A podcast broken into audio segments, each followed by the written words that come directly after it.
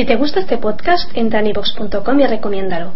Así le ayudarás a que gane visibilidad en la mayor biblioteca de audio a la carta en castellano, donde además encontrarás centenares de programas de radio, monólogos, audiolibros, conferencias y otros muchos audios de diferentes temáticas.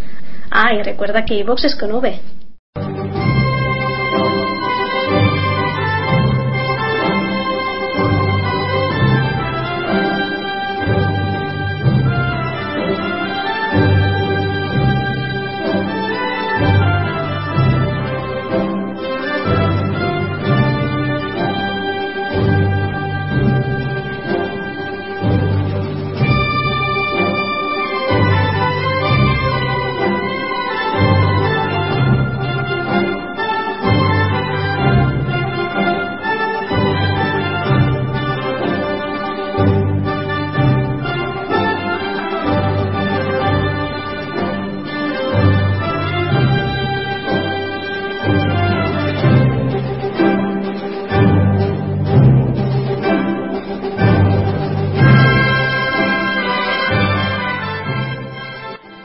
Saludos a todos los oyentes de Radio Libertad Constituyente. Un día más a nuestra cita con eh, esta radio, esta emisora, con nuestros seguidores, con eh, también los seguidores de televisión y del periódico, porque todo esto lo encapsulamos luego en el diario rc.com y con la grata compañía de Antonio García Trevijano y conduciendo este informativo Federico Utrera, como siempre.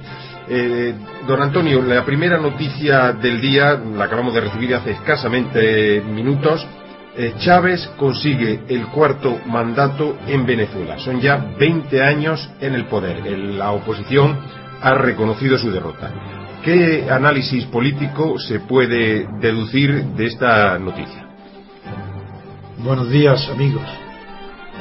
En efecto, creo que la noticia de las elecciones presidenciales en Venezuela es, merece la primera página de todos los informativos del mundo. Por, por la personalidad de Chávez, no por Venezuela. Es más importante Chávez que Venezuela. ¿En qué sentido es más importante? Pues porque él tiene cualidades de dirigente político, es un militar, de academia militar, pero de las ramas de ingeniero. Eso quiere decir que tiene una formación un poco más científica, más rigurosa que, en general los militares de eh, Sudamérica. Chávez tiene una personalidad extraordinaria. Eh, al verlo, los que no, desde, visto en la televisión desde Europa, nos puede parecer histrión o, o que tiene una manera vulgar de hablar, pero estando dentro y conociendo cuál es el nivel cultural y de comunicación del español en América del Sur, destaca enseguida la personalidad de Chávez. Es uno de los dirigentes que mejor habla el español. Es que da gusto de oírlo, no solo por la pronunciación y la lentitud con la que va desgranando su pensamiento, hay una sintonía total entre el lenguaje que emplea y la forma de pensar, que, en la clase política europea apenas si existe eso, y eso es muy agradable. Segundo, en cuanto al contenido ideológico de su programa y de su figura, evidentemente para Estados Unidos y para Europa es un personaje político que se puede llamar de izquierdas, por no decir incluso revolucionario, porque su, lo que llama revolución bolivariana es, tiene muchísima profundidad, es muy yo no sé si la pena es que después de él es posible que no quede nada, como suele suceder cuando ciertas ideas van unidas a, personajes o líderes que son carismáticos. Yo creo que Chávez tiene carisma. Es decir, que es un hombre que es un líder natural y al que le siguen las masas. Él no se pone al servicio de ellas. El que haya ganado hoy, conviene recordar, para los que me oyen por primera vez hablar de Chávez, de que, sin duda ninguna, no podemos juzgar la política de Chávez con arreglo a los criterios europeos, porque no entenderíamos nada. Chávez, en su política, está justamente enfrentado con Estados Unidos, como todos los dirigentes de, de América del Sur, que son genuinos, que defienden su pueblo, chocan contra los intereses económicos de Estados Unidos, porque la tradición es que Estados Unidos explote las riquezas de América del Sur. Es su zona Es su zona, no su zona, es más que su zona de influencia. Chávez, eh, su personalidad y su carisma es tan grande que ha trasvasado la frontera de Venezuela. No solo por su amistad con Cuba o con Morales, con otros personajes también de izquierda, no es por eso. Es que su lenguaje es más claro que ninguno. Por ejemplo, Fidel Castro es, es, es una cosa, es monótono, habla también bien, pero son sermones y de una duración insoportable. Mientras que Chávez, para mi gusto, es muchísimo mejor orador que Fidel Castro. Su lenguaje, aunque también son largos, y en eso creo que imita a Fidel Castro, es más eficaz y más brillante cuando son cortos, pero puede hacerlo.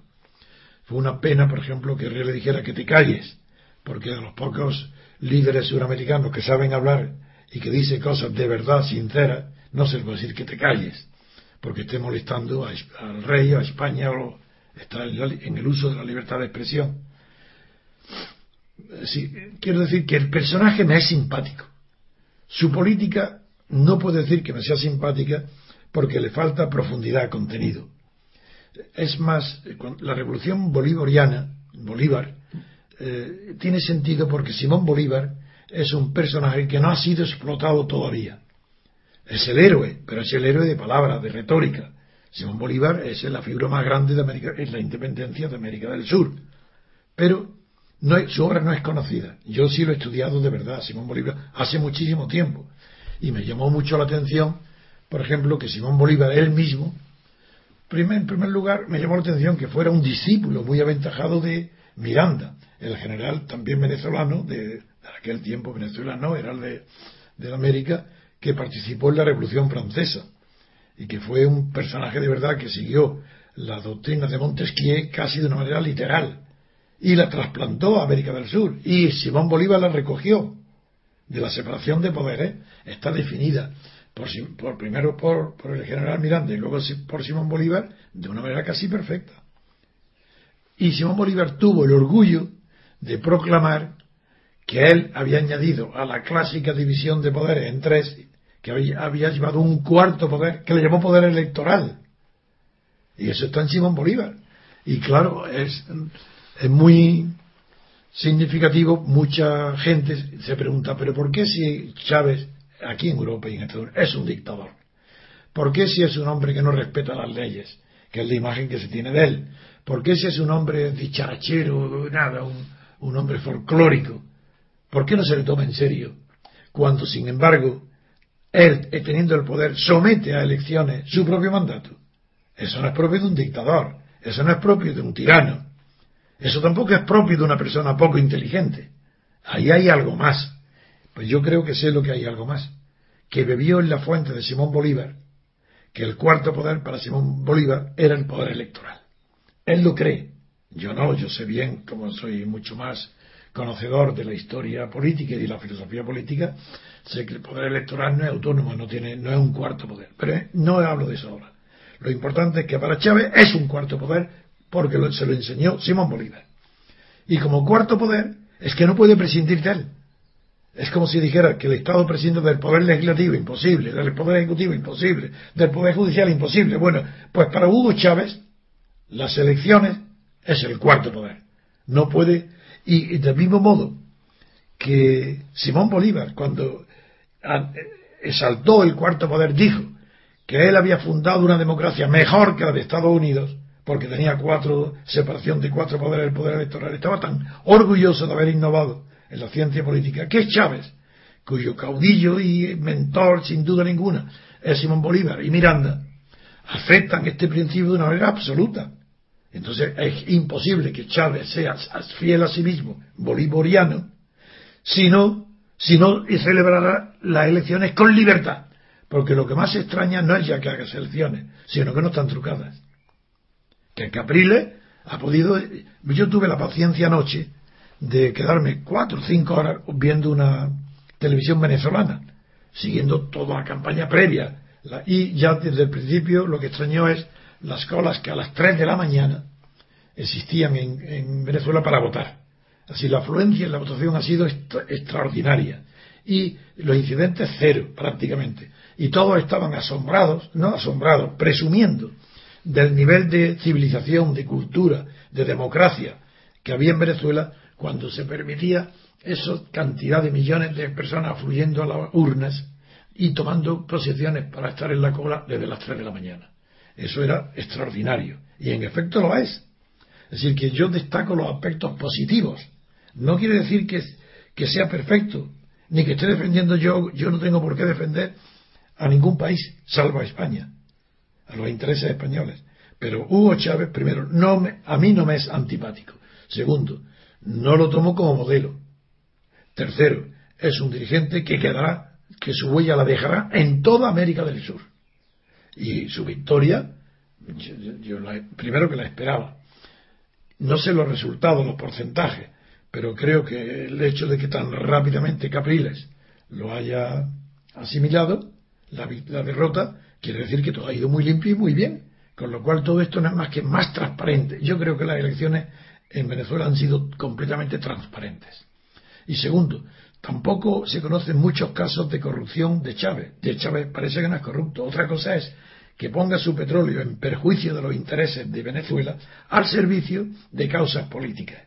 No digo de, por ejemplo, Morales, Evo Morales, Bolivia, o de Cuba, o de otros, que ponga el petróleo como un precio político de que basta que lo apoyen para que venda el, petróleo a precio más barato. Esa ideología ese poner, indica primero que es un hombre puro, un hombre honesto, es un hombre que cree en lo que piensa y dice. Eso es maravilloso, eso poco hay en el mundo. Pero tiene el inconveniente de que no sé si de esa manera está defendiendo mejor los intereses venezolanos que si vendiera el precio a todo el mundo, al precio, al, vendiera el petróleo al precio de mercado. Mm, en cualquier caso, no sé también la rentabilidad política que habrá sacado, mejor dicho, la rentabilidad económica que habrá sacado de ese nuevo eh, aglomeración de países eh, amigos de Venezuela, que por otra parte le aportan también beneficios a Venezuela, como Cuba, por ejemplo. No lo sé, esa estadística habría que tenerla. En cualquier caso, es un dignatario muy digno, es un mandatario y un presidente, un dirigente político muy digno de consideración y de respeto. Eh, que sea enemigo de Estados Unidos no quiere decir que sea enemigo de España. Otra cosa es eh, que la enemistad de Fidel Castro y de Evo Morales y de Hugo Chávez, todo este grupo frente a Estados Unidos, eso no quiere decir que sean enemigos de Occidente, de los valores occidentales, simplemente que tienen cerca el, el amo de América del Sur económicamente. Así como son las empresas americanas las que durante tantos años han dispuesto aquello como de su cortijo, de su patio trasero, pues es normal que allí haya ese rescoldo permanente y nosotros no tenemos que confundirnos. Porque todo el mundo sabe mi simpatía y admiración por Estados Unidos. Pero eso no me va a impedir que yo vea las cosas con la mayor imparcialidad posible y sobre todo que defienda a los dirigentes de América del Sur que defienden los intereses de su país frente al poderío y a la invasión y a la explotación que hacen las empresas y corporaciones de Estados Unidos en América del Sur. Muchas gracias, don Antonio. Y a mí se me ocurren varias preguntas. No quisiera alargar tampoco el tema de Venezuela, aunque desde luego va a ser hoy el asunto que ocupa todos los informativos, eh, como dice don Antonio, de todo el mundo prácticamente, ¿no? Pero hay varios asuntos. Primero, eh, efectivamente, hay una tradición hispanoamericana, latinoamericana, eh, de formación en Europa, concretamente en Francia, que arranca desde Rubén Darío, cuando estuvo en París, que sigue con Rubén daría el ejemplo de lo que se llamó entonces, a principios del siglo, el modernismo. Que fue literario, pero también político, porque Rubén Darío era también político. Igual le digo de Pablo Neruda, embajador también, en Europa, eh, y, también de Lotremont, un poco antes, el, famoso eh, eh, poeta, autor de los cantos de Maldoror. Todos los que saben, están metidos en la literatura, saben de lo que les hablo. Y quiero decir que esa tradición de formación francesa o formación europea de la democracia en, Latinoamérica existe. Hasta el punto de que he citado al general Miranda, que estuvo en España, en Cádiz, tú fue prisionero, era claro. Su formación era Montesquieu y francesa, y tomó parte de la Revolución Francesa, y fue un héroe en la Revolución Francesa. Así que la tradición de la Revolución Francesa es la formación de dirigentes, líderes y pensamientos dirigentes en América del Sur Arranca desde entonces, desde la Revolución Francesa. Y yo quería formular sobre el tema de Chávez y esta, esta formación también humanista, en este caso más española y también eh, eh, europea, eh, quería formularle. La queja que se tienen sobre Chávez es sobre todo a la hora de administrar la libertad de expresión, porque dicen, se quejan los grandes grupos de comunicación venezolanos de que se ha empobrecido muchísimo la libertad de expresión allí, ha cerrado televisiones, hay gente de, editores de medios de comunicación eh, que no comulgan con sus tesis, pero que se notan coartados por ello. La pregunta es, eh, em, esto, en primer lugar, ¿le da eh, veracidad y qué juicio político tiene? ¿O por el contrario, esa merma en la libertad de expresión es también algo que eh, necesita ser regulado cuando se cae la difamación? No sé, esa frontera de la libertad de expresión, esa frontera siempre difusa, ¿cómo la enjuicia usted en Venezuela, don Antonio? En toda América del Sur, salvo en algunos periodos chilenos, en algunos periodos de Chile, yo no recuerdo que ningún, ni Argentina, desde luego, ni México, ninguno de los grandes países ha respetado nunca la libertad de expresión. El poder en América del Sur ha estado siempre más tentado, más tentado que el europeo a utilizar los medios de expresión favorables de manera exagerada y a reprimir lo que, eh, los adversos o contrarios a la opinión del máximo poder o del poder ejecutivo. Creo que será verdad que Chávez habrá reprimido a órganos de expresión contrarios a sus ideologías o a su mandato. Creo que sí. Es más, hay pruebas de que ha sido así. Pero la libertad que han gozado los venezolanos de la libertad de expresión inherente a estas elecciones ha sido muy grande. En estas elecciones todos los observadores dicen lo mismo.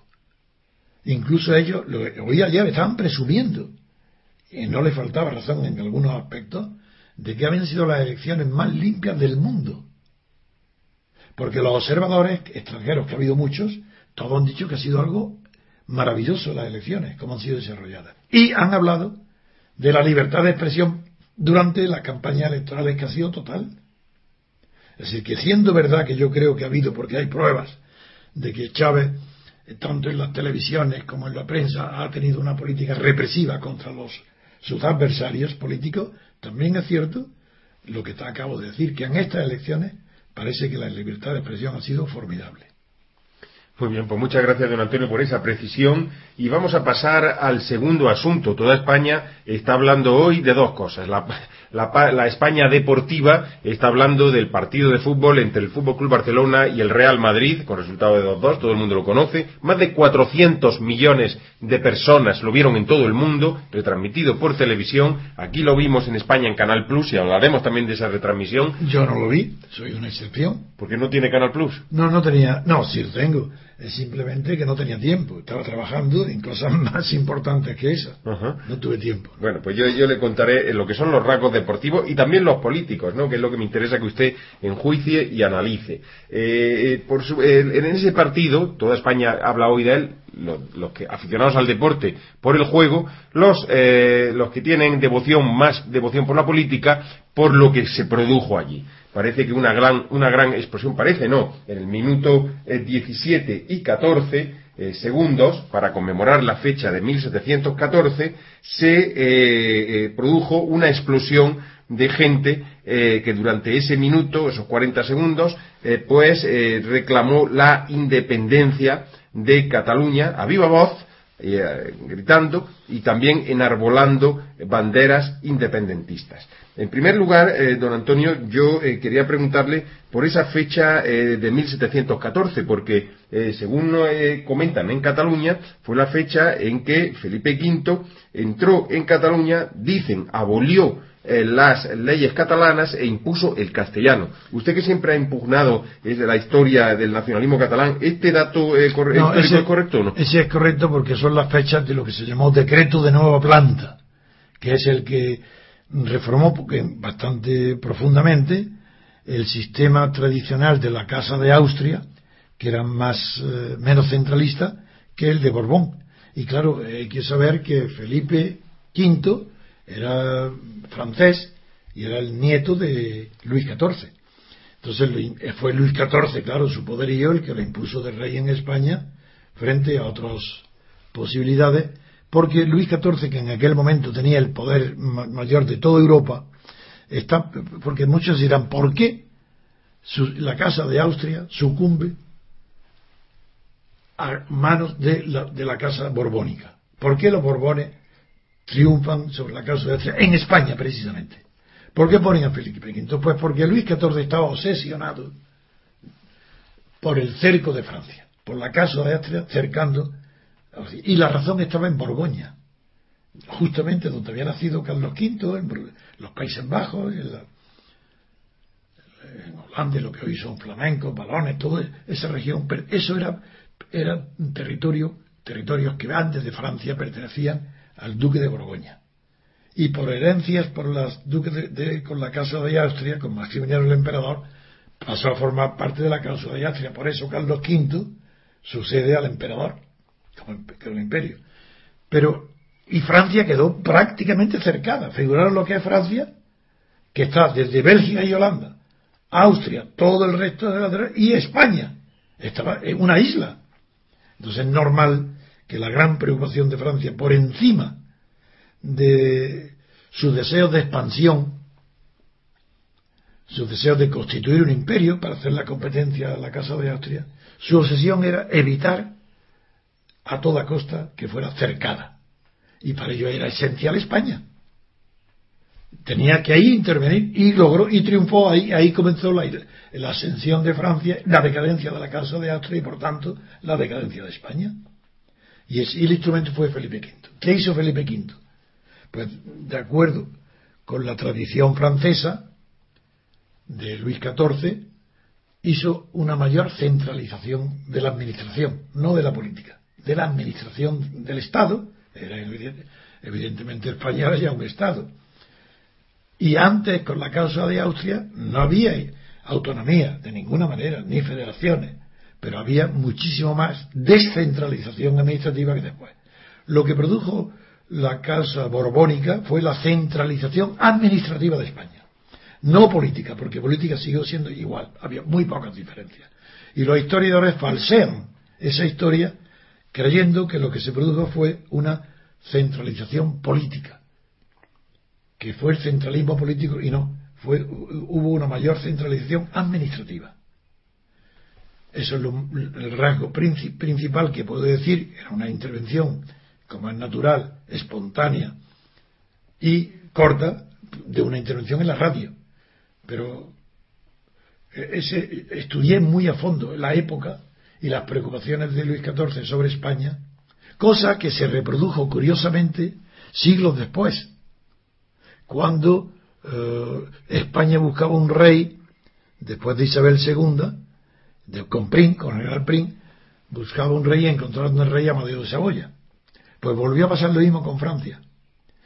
Eh, eso se sucedió porque Eugenia de Montijo, la esposa de Napoleón III, emperatriz de Francia, granadina, la emperatriz Eugenia, la emperatriz Eugenia, pues tenía carácter y quiso imponer a Alemania, que ya estaba en el imperio y el general entonces que tenía el poder era Molk, le quiso imponer su uh, pretendiente al trono de España, lo mismo.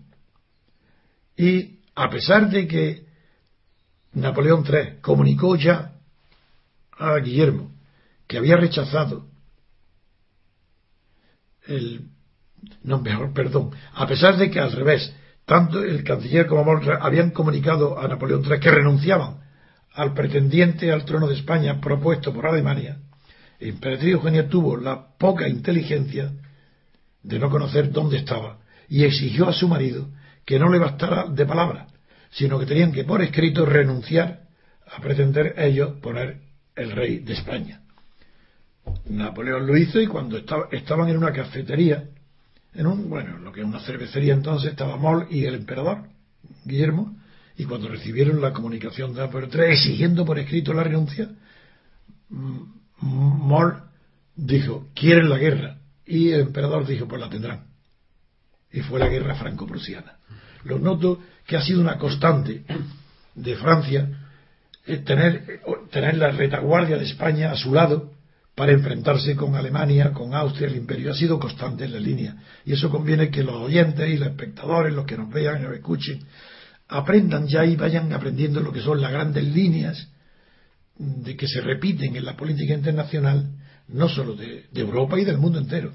Y este situarnos España como retaguardia de Francia es una visión muy profunda y muy buena para entender los movimientos europeos con relación a España. También hoy, cuando hoy Holanda eh, tiene una posición tan ventajosa para defender los intereses de España, también está apoyándose en Italia para obtener con España un frente que haga eh, que resista y se, no se entregue al poderío alemán.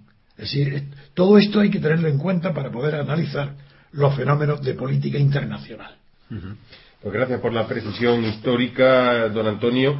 Eh, lo cierto es que eh, se están produciendo, de hecho en Diario RC eh, publicamos hoy una crónica sobre este acontecimiento deportivo guion político que tuvo lugar ayer en Barcelona y también damos cuenta en esa información de bueno pues la extraordinaria unanimidad que parece que ha habido en, Cataluña, en los periódicos catalanes, un periódico tampoco belicoso eh, con, eh, con, el Estado como es La Vanguardia, del conde de Godó, eh, gran amigo del rey y hombre monárquico, pero que sin embargo pues le da cobertura informativa a todos los movimientos independentistas que ayer se produjeron en el Camp Nou en Barcelona. Entre ellos hay una información que me ha llamado la atención y no sé tampoco si, si apurar demasiado a don Antonio con, esa, con ese comentario, ese análisis, porque dice la vanguardia que un columnista del mundo, en concreto eh, Juancho Armas Marcelo, eh, había dicho que eh, en, su crónica previa deportiva, que, que él iba con el Real Madrid y que se podía esperar de, de, los barceloneses, cuando, de los catalanes, cuando hasta Pilatos, gobernador de Tarraco, eh, fue destinado a Judea y llevó allí a su guardia pretoriana, que eran todos catalanes, e incluso a dos legiones de leva obligatoria, que eran también catalanes. Y cuando llegó a Jerusalén, eh, pues bueno, se encontró a Jesús eh, de Nazaret, se encontró al Sanedrín judío, y cuando lo crucificaron, dice Arma Marcelo con cierta sorna, con cierto eh, cachondeo, que hasta los, esos guardias catalanes cuando eh, murió Jesús en la cruz, después se jugaron la túnica a los dados. Y porque dice Arman Marcelo que la pela es la pela. Y al final, al final pues eh, eh, la túnica valía casi más que el cuerpo de Jesucristo. Bueno, esto fue una provocación de Arman Marcelo que ha recogido la prensa catalana, que también la recoge con hilaridad, sobre todo en las redes sociales, pero que yo no sé si esto tiene veracidad o, que, o cómo interpretarla o cómo contextualizar esto. Antonio, ¿tiene usted algún comentario? Mm, Marcelo es un escritor canario eh, que tiene un nivel alto de cultura. En, ese sentido, todo hombre culto tiene un nivel alto de responsabilidad. Es cierto que él es un escritor y sobre todo un periodista ahora, donde no se exige el rigor que se puede seguir a un historiador o a un científico. Pero hay leyendas, claro, de jugar a los dados, la túnica de Cristo, eso está en toda la tradición del cristianismo. Y en cuanto a los catalanes, que fueran la. Eso yo no sé nada de, que los catalanes ya tuvieran nacionalidad catalana en la época de Cristo, pues no me extraña que los forofos catalanes, del mismo que están gritando al Barça y la independencia, pues, pues se lo creerán seguro. Pero yo pienso que no hay fuente para que pueda decir que se eran catalanes ni nada. Eso es una invención graciosa de Marcelo que hay que tomarlo con sentido del humor, como él lo ha hecho. Eh, sin embargo, yo quiero aprovechar este nuevo, eh, esta nueva invitación para que hable del nacionalismo para una vez más repetir que tanto Cospedal como Rubalcaba, como Rajoy, como toda la prensa española, país, mundo incluido, todos los que tienen voz pública, no tienen ni siquiera idea lejana de lo que es el nacionalismo ni la nación. Porque están diciendo que, Cataluña no puede convocar un referéndum para la independencia ni el País Vasco, que eso tienen que hacerlo todos los españoles. Pues no, señor, mentira, falso, lo repetiré un millón de veces. La nación puede tener todos los poderes que quiera, menos uno, no puede suicidarse. Eso no se le puede pedir en un referéndum, ni existe, y eso está escrito incluso por nacionalistas de, de la visión subjetiva como Renan, que es el que más influencia tiene en España. Él dice que la nación tiene todos los derechos menos el de suicidarse, dividirse. Eso es imposible. ¿Por qué? Porque no depende de la voluntad, lo repito un millón de veces. Los españoles no pueden ni todos juntos decidir si Cataluña pertenece o no pertenece a España. Ellos no tienen poder porque eso es la historia la que lo ha hecho, es la historia la que dice, son los hechos, no los actos, los que constituyen las naciones. Mientras que la democracia son los actos las que la crean. En, en el nacionalismo no es producto de actos, son hechos, crean ese sentimiento. Ese sentimiento es natural. La gente le gusta su pueblo, le gusta sus colores de fútbol. Pero Motril, por citar cualquier pueblo, tiene tanto derecho como Barcelona a gritar la independencia de Motril si le da la gana en un campo de fútbol. Eso está bien. No, que eso no, eso no molesta a nadie. A mí de luego no me molesta que proclamen todo. Pero en cambio lo que no puedo admitir es la incultura, el desconocimiento político que implica de lo que es la federación o la secesión o la autodeterminación de toda la clase política española, de toda la clase intelectual, de todos los catedráticos y de todos los periodistas. Es vergonzoso. Eso se explica por la ignorancia de 40 años de franquismo y que esto ha sido continuación del franquismo y que no hay ningún ánimo ni deseo de, de ir a buscar la verdad. Y la verdad es que las naciones no las hacen los individuos, no depende de la voluntad de nadie. Entonces Cataluña no es no es que el referéndum Cataluña se pueda separar si el referéndum lo acuden a él no solo los catalanes sino todos los españoles. Tampoco. No, no es no, un referéndum no se lo mismo es que acaso se puede someter a un referéndum la existencia de Dios. Se puede decir, vamos, un referéndum no catalán, no, de toda España. No, no, no, no, para que eso sea cierto dirán, no, no, de toda Europa. No, no, no, no, no, de todo eh, el mundo, no, no, no, no, de todo el mundo entero. Venga, un referéndum, que digan si Dios existe o no. ¿Habría alguna mente capaz de decir eso? Sería un loco, ¿no? Igual pasa lo mismo, porque la existencia, eso es, son credos, creencias, no son hechos. Mejor dicho, son creencias y, que han producido hechos. Pero esos hechos no pueden transformarse en un acto de voluntad para decidir por voluntad si Dios existe o no. De la misma manera que tampoco se puede por voluntad decidir todos los españoles, incluso Europa, diciéndole Rajoy pidiendo, pidiendo humillándose ante Europa diciendo no consintáis eh, que haya unanimidad en negar a Cataluña sus derechos pero ¿qué es eso? dile a los españoles que ni catalanes ni nadie que no que eso no está que la democracia no abarca al derecho a decidir los pueblos como entienden por autodeterminación. Eso no es verdad eso es mentira no tiene fundamento ni filosófico ni histórico no tiene nada que ver con la autodeterminación de los pueblos coloniales ni tiene nada que ver con la autodeterminación de los pueblos que, surgieron distintos, porque, como, no, que surgieron, se separaron con la derrumbe de los grandes imperios, por ejemplo, el imperio austrohúngaro, la, Yugoslavia. Es natural que el desmembramiento de esas aglomeraciones artificiales, por la fuerza de naciones y pueblos distintos, a su disolución, aparezcan todos esos nacionalismos. Y cada uno reclame su Estado. Eso es normal. Pero es anormal que naciones como España, que llevan tantos siglos de existencia histórica y que tuvieron su unidad y su conciencia nacional antes de la Revolución Francesa, como dijo Carlos Marx, España no tiene derecho a la autodeterminación. Y no tiene, por tanto, ni un pueblo derecho a decidir. ¿Qué significa derecho a decidir? Claro, a decidir las cosas que le corresponden a los ayuntamientos locales, a la autonomía. Bueno, pero decidir eso es un abstracto que no significa nada más que esconder la palabra autodeterminación, independencia, porque le da miedo decirlo. E inventan eufemismos. Derecho a decidir es un eufemismo. Porque, ¿Qué quiere decir autodeterminación? ¿Qué quiere decir independencia? Aunque no es lo mismo. el derecho de autodeterminación no significa igual que independencia. Significa derecho a la independencia. Quiere decir que puede en un otro ejercicio del derecho de autodeterminación puede surgir bien sea la independencia o bien sea la, continuación de la unidad. Pero autodeterminación, autodeterminación por sí misma no quiere decir independencia, pero sí quiere decir derecho a la independencia. Pues bien, eso no existe, más que en las naciones que tienen previamente adquirida su condición, sin voluntad de los habitantes, sino simplemente porque los hechos han determinado que ellos son naciones, aunque estuvieran agrupadas. Uno, lo, lo, que es clarísimo es el dominio colonial, en los pueblos sujetos a las colonias europeas, evidente el derecho de autodeterminación, que después de la guerra mundial, en premio al comportamiento de tantos pueblos que tomaron parte con los Estados Unidos, con la Casa Occidente, fue lo que determinante, ese hecho fue el determinante para que después de la Guerra Mundial se reconociera con una amplitud universal el derecho de autodeterminación. Esa fue la razón. Pero si no es con los coloniales, tiene que ser imperios que se deshacen. Y entonces surgen los estados que estaban dentro de ese imperio. Las naciones, que, cada una pide su estado propio, como ha sido el caso de Checoslovaquia, del imperio austrohúngaro, de, de Yugoslavia, de todo el centro, de los Balcanes.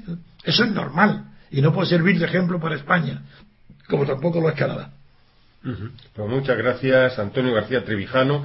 Vamos a seguir con la actualidad eh, de eh, las autonomías, con la, actualidad de las nacionalidades históricas, que así le llama eh, la Constitución, esta Constitución que tanto impugnamos desde, desde, este micrófono. Qué horror, le inventó nacionalidades, también tengo que decirlo. La nacionalidad es la cualidad de un individuo de pertenecer a una nación es un abstracto que califica a la persona que tiene yo soy español, esa es mi nacionalidad.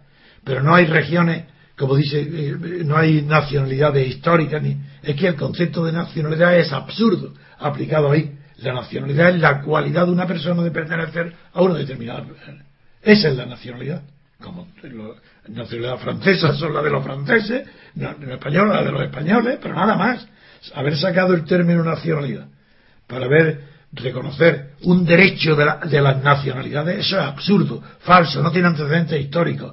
todo eso es una abominación cultural, filosófica e histórica. Y semántica, por lo que estoy oyendo ahora. Absolutamente, nacionalidad no es más que la cualidad de nacional. Bueno, pues seguimos entonces con la actualidad eh, eh, autonómica eh, y en este caso nos vamos a ir a Galicia y al País Vasco, porque se están difundiendo ya las primeras encuestas para las próximas elecciones del 21 de octubre, luego más tarde, un mes más tarde, en noviembre, serán en Cataluña, pero las inminentes son las de Galicia y las del País Vasco. Bueno, pues es la encuesta más próxima que tenemos, la del diario El País, eh, suben en, el, eh, en, Galicia, se sube sobre todo la abstención, sube sobre todo la abstención, y hay un gran derrumbe de los dos partidos nacionales, el Partido Popular y el Partido Socialista.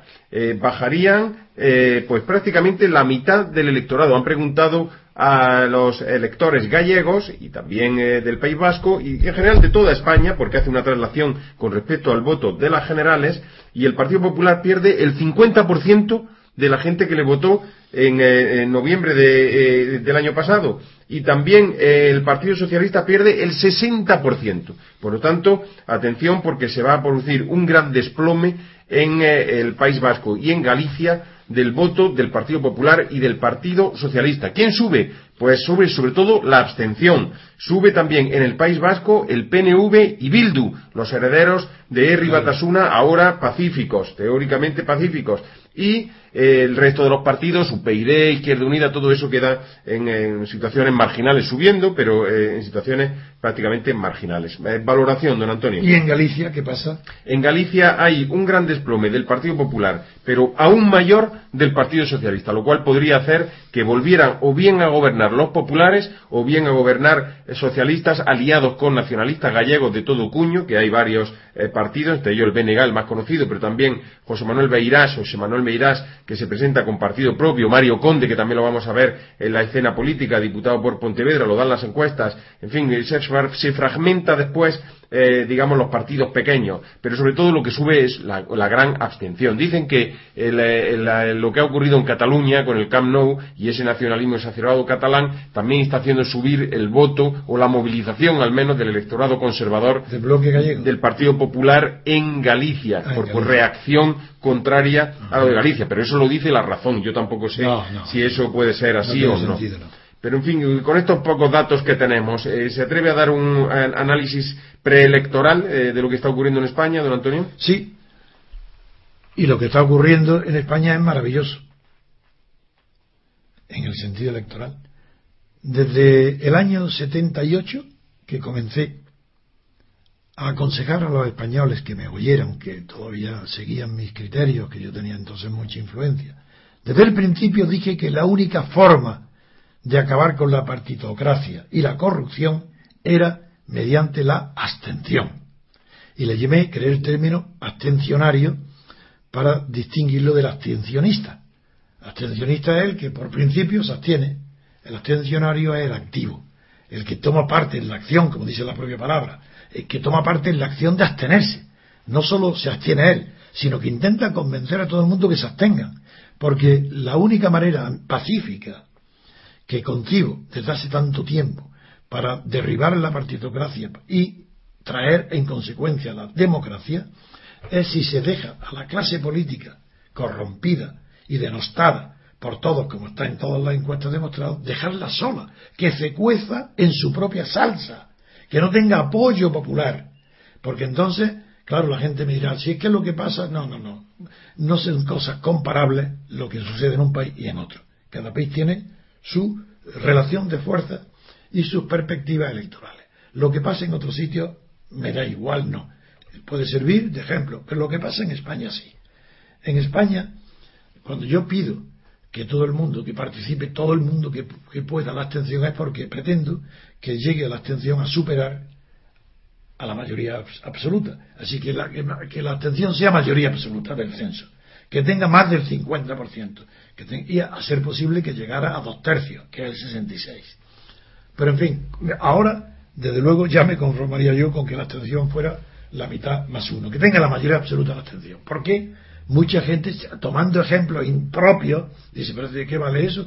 La clase política son unos cínicos, les trae, les trae sin cuidado, con, solamente con el voto de evaluación, ellos continúan en machito, les da lo mismo. Digo, sí, sí, claro que sí. A quien no le da lo mismo es a los gobernados, es a los votantes.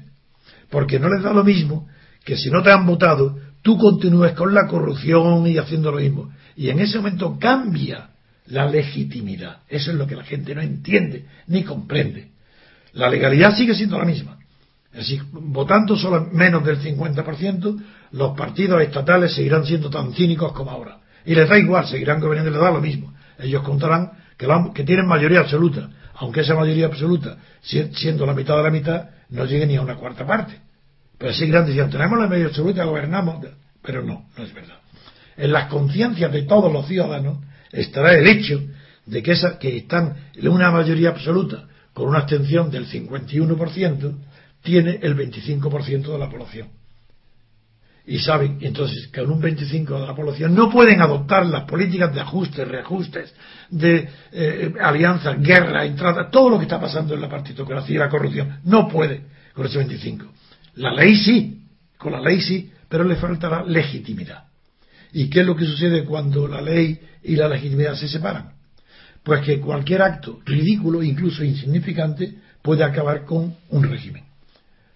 El estatua de Nabucodonosor que interpreta Daniel es colosal, pero tiene los pies de barro. Y una, pequeña piedra que cae en la arcilla derriba la estatua. Pues eso pasa con los estados igual, por muy grandes que sean. Si, si no tiene legitimidad moral un estado, cualquier chinita le tocan los pies y derrumba la estatua. Y eso, chinitas, no puede ser predecible. Por eso es tan ridículo los que me piden a mí que yo apoye el 15M o el 25M, pero es que no tienen ni idea. Si es que no saben que eso no es, que eso solamente puede producir efectos cuando haya una deslegitimación moral de la clase política, que solo se puede producir con la abstención. Si las personas que no están de acuerdo con lo que hay, yo les pido una cosa, que se queden tranquilos en su casa, y si son conocedores como yo, de las consecuencias que puede tener quitar legitimidad al PP, al, al PSOE, a Izquierda Unida, al, al MAS, a Bildu, a todos los partidos, el PNV, no votéis a nadie, le quitáis legitimidad. Mucho más que votando al partido contrario para que le quite votos. Quitarle legitimidad al sistema, no votando. Entonces, a partir de ese momento, después de que se haya quitado la legitimidad, que se haya desenmascarado que la clase, que los votantes han dejado, eh, han, dejado sin asistencia moral a los gobernantes, a partir de ahí es cuando no se puede hoy calcular los efectos que produciría una marcha para rodear el Congreso. Hoy ridículo, todo el mundo se asusta. ¿Cómo? Que eso suceda cuando toda España a los partidos no le haya dado en unas elecciones más del haya votado menos del 50. Esa misma cosa que son 7.000 personas, o 8.000 o 10.000 o 20.000, puede producir el derrumbe del régimen. Y eso es lo que yo hago. Yo lo que hago es que no emprender ninguna acción activa que ponga en, duda el carácter pacífico, el carácter inteligente, el carácter casi científico del acceso a la democracia. Eso no, quiero que se ponga en duda. Para ello hay que no provocar, no hacer actos violentos, estar de verdad siendo ejemplar en, la conducta pacífica, para estar preparados para que cuando se produzca ese hecho que busco de la deslegitimación moral de toda la clase política, a partir de ese momento, cualquier acto en la calle pacífico puede derribar el régimen, la monarquía y abrir un periodo de libertad constituyente. Eso es lo que yo pienso. Y por eso no puedo seguir a esos pequeños impacientes que no sé lo que quieren. Quieren que, yo me vaya a la, apoye movimientos callejeros cuando la clase política no está deslegitimada. Todavía. Está en las encuestas. Yo quiero que esté en las urnas. Que la deslegitimen en la urna. Entonces que me busquen. Ya me encontrarán. Ahora no. Ahora hay que tener, ser más inteligente que nadie. Pues muchas gracias, don Antonio, por esas sugerencias, esa reflexión y ese, eh, esa experiencia también eh, teórica, práctica y decisiva para eh, lo que es un movimiento de cambio en España y que yo creo que puede ser también muy eh, eh, lumínica, muy eh, luminosa. luminosa, exactamente.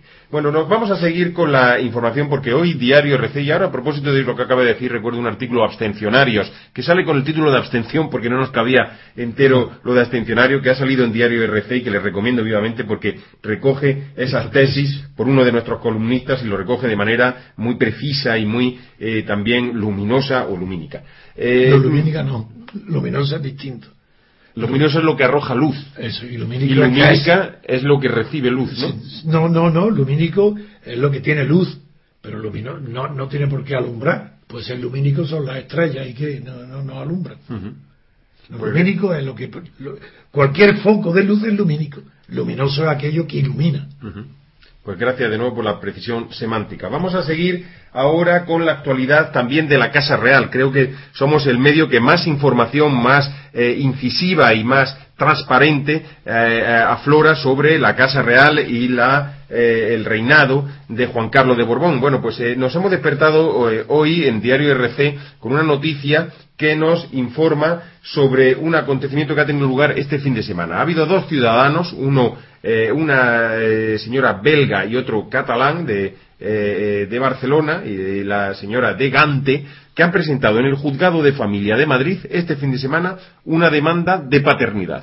Es, lo que han hecho pues lo que han hecho es, eh, se han conocido por internet, porque los son personas distintas. Distintas. Una vive en Bélgica y el otro vive, el, señor, en Cataluña. señora mujeres? Es una señora que tiene, eh, nació en el año eh, 50, 66. Eh, Ella tendrá ahora cuarenta y tantos años. La catalana. La, la, la, belga. la, belga. la que procede, la que vive en Gante. Ah, se llama Ingrid Sartió y el señor, el de Cataluña, se, llama Albert Solá. ¿Y quién, reclama la paternidad? ¿El bueno, lo reclaman los dos, porque se han hecho los dos una prueba, a pesar de que viven tan lejos, y resulta que la prueba le ha dado que son hermanos de sangre, que son consanguíneos. ¿Por qué? Ah, este señor. El señor y, la, señora, son hermanos. Son hermanos. ¿Y por qué han conocido que son hermanos? Pues porque los dos reclaman, les han dicho sus padres biológicos, han tenido acceso a esa información, concretamente su madre biológica, de cada uno de, ellos, de que su padre era Juan Carlos de Borbón. El rey. exactamente, el rey. ¿De qué año? 50 Pues estamos hablando del año 56. Según Albert Solá... El año 56 eh, es cuando estaba en la Academia de Zaragoza. Exactamente. Estaba conmigo, era mi amigo que salíamos juntos, con las mismas mujeres, a ver qué, ese, qué, esas mujeres son esas. Le voy a dar la, la información. yo las conocía todas. Bueno, pues ahora nos hablará de las que usted conocía y a ver si conoce usted a estas. Eh, vamos a ver, eh, eh, nos dice Albert Solá en esta información que él nació en el año 56, que nació fruto de una relación de su madre que se llamaba, se llama María Bach Ramón y era una María Bach María Bach como el como el músico Ramón de segundo apellido. Eso yo no la vi, no la conocí en Zaragoza nunca. Bueno, es que ella vivía en Cataluña, ah, era en Barcelona. Era hija de un potentado banquero ah, ah, catalán. un banquero. Hija de un banquero. Y en un viaje de Zaragoza a Barcelona, allí. El, entonces cadete Juan Carlos se acostó con ella. se acostó con ella y la engendró.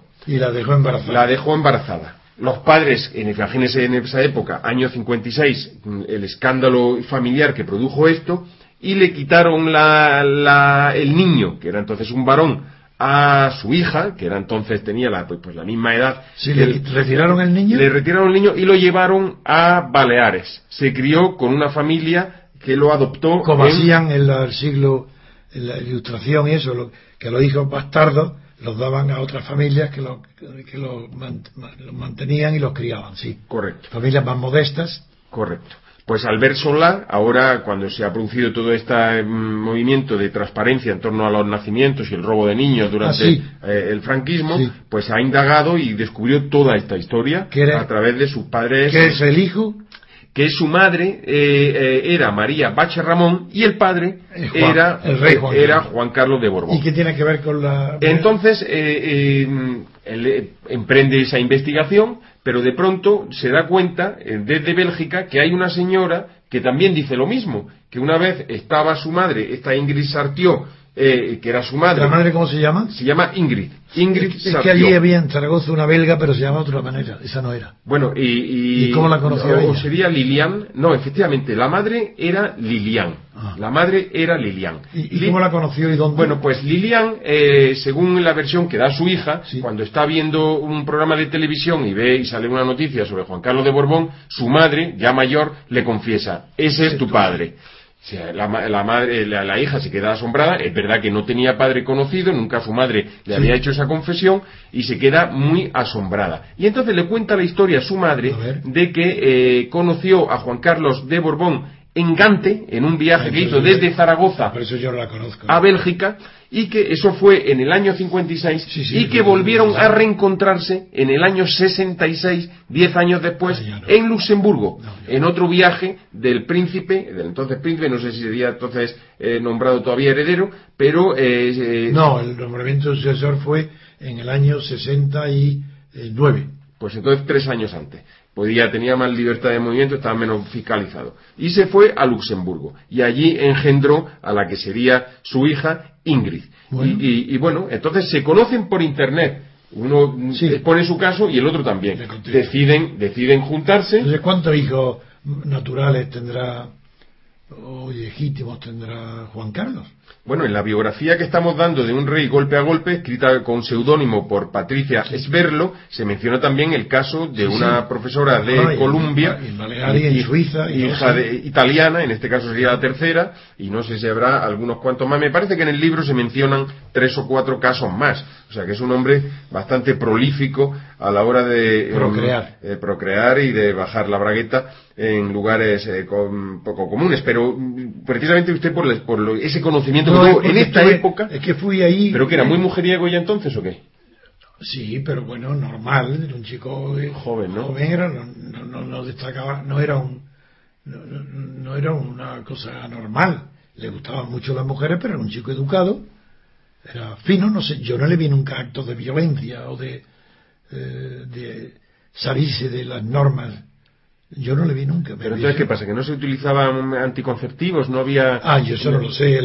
Yo eso no lo puedo saber. Entonces, claro que se utilizaban. O sea, el profiláctico, el igual que ahora. Era, estaba de Mucho más que ahora. ¿Pero en la, la farmacia se accedía a ello? Sí, se podía hacer en la farmacia, sí. ¿Y era con receta o cómo? No, no, no, que va, que va, que va, que va. Nada, lo mismo que ahora. Lo mismo que ahora. Había menos propaganda, pero lo mismo. Y había un sentido de la responsabilidad muy grande, más que ahora.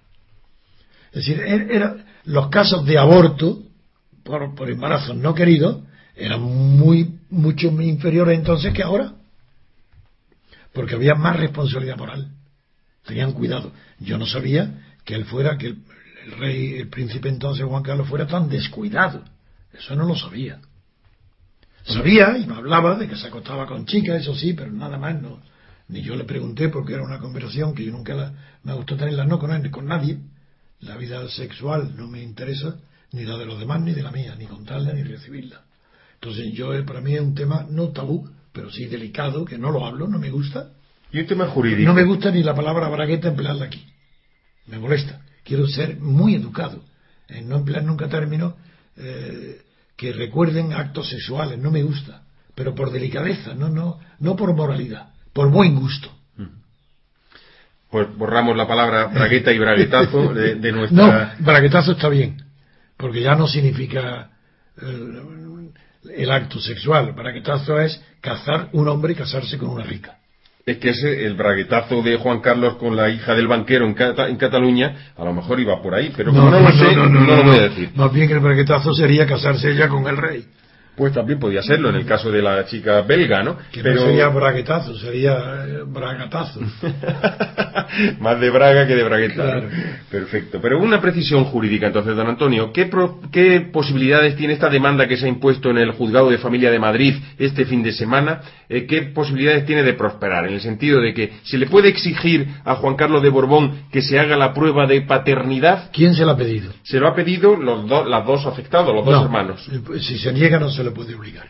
Y entonces, ¿qué, si no se... Yo no voy a decirlo, los procedimientos indirectos que hay, que de, haber cogido salivas, un pelo, un cabello y hacerlo por, eh, sin consentimiento ni conocimiento de él, pero con, sabiendo el origen. Hay muchas maneras de hacerlo, pero no se le puede obligar al rey a someterse a la prueba de paternidad. Jurídicamente no. No se puede. Entonces, eh, el, juez en este caso, ¿qué, debe dar? ¿Debe archivar el asunto por falta de no pruebas? Lo sé, No lo sé. Allá el juez tampoco tengo que dar consejo al juez. Puede eh, comunicar que no tiene que, que si voluntariamente no lo hace el rey, él no puede exigírselo. No, no, sé lo que hará. Ni me, ni me interesa ni me importa. Si yo soy republicano, no es porque los reyes sean normalmente más corruptos que los presidentes de la República, y mucho menos la tradición española de los reyes que tienen hijos por toda España. Eso, yo por eso no es, es que yo eh, considero que la monarquía introduce en los pueblos un principio de desigualdad que es incompatible con la democracia verdadera.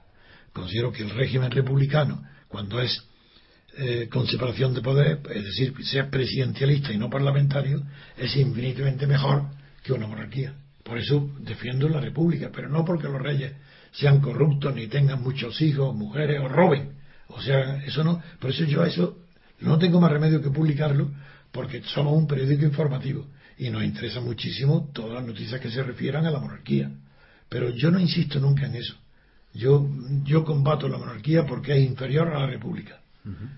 Pues cambiamos de tercio entonces y muy rápidamente, porque nos quedan cinco minutos de informativo, queremos ser también rigurosos con el horario y dar una hora de informativo como hacíamos antes del verano y lo vamos a hacer. Porque hay una noticia que también nos ha sorprendido hoy, don Antonio, la muerte de Luis Gómez Llorente, el histórico socialista que se separó de Felipe González, que tenía, por lo menos la gente tenía una cierta acuñada, una cierta imagen de honradez intelectual y moral. Estuvo además presidiendo la primera mesa de la Cámara eh, eh, eh, a la muerte de Franco, la primera mesa del Congreso, por edad, era diputado por edad, pero no sabemos, no tenemos más referencias históricas. ¿Nos puede usted decir algo, don Antonio? Sí, lo conocí muy bien, vino muchas veces a mi despacho, cuando estaba en la oposición. A mí no me gusta ni me alegro jamás de la muerte de nadie, ni siquiera de mi enemigo, porque desear la muerte de otro es un signo de vileza, ¿no? Sí, sí, de, inferioridad, de vileza, pero toda persona normal no puede, no, ni piensa en la muerte de su enemigo, o su adversario. Pero pero en este caso es sentido. Otra cosa es que no sienta. Si se mueren mis adversarios, las personas que han mentido o que han hecho daño a España, pues no lo siento, pero tampoco me alegro. Me, me deja indiferente. Pero he sentido cierta tristeza cuando he leído la muerte de Luis Gómez Llorente. No porque yo tuviera una particular amistad con él, pero sí porque tuve deferencia, y él hacia mí, mucha, porque él vino muchas veces a mi despacho en la castellana número 102 durante todo el tiempo de la Plata Junta para discutir temas que venía él, y yo me alegraba que de que él venía, porque tenía una mente mucho más honesta intelectualmente que los demás. Alfonso Guerra no lo conocí, y lo siento, porque creo que Alfonso Guerra valía bastante más que Felipe González. Pero yo no conocí a Alfonso Guerra y digo, lo repito, lo siento. Quizás hubiera sido bueno para España y para el Partido Socialista que Alfonso Guerra y yo no hubiéramos conocido. A lo mejor, no estoy seguro, pero a lo mejor hubiera salido algo diferente de lo que salió con Felipe González.